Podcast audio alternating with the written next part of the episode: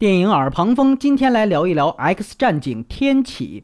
刚刚在伦敦举行完首映式啊，这部《天启》呢。烂番茄评价目前比较差，只有百分之四十五，与边超不相上下。在我看来，天启也就比边超强点不多吧。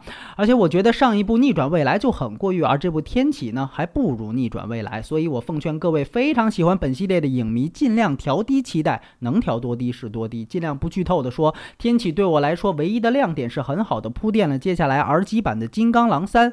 狼叔在天启的客串算是亮点，而他的戏份至少比第一站要多。但天。天启的整体剧情看起来很扯，上一部是少数细节扯，这一部是只有少数细节不扯。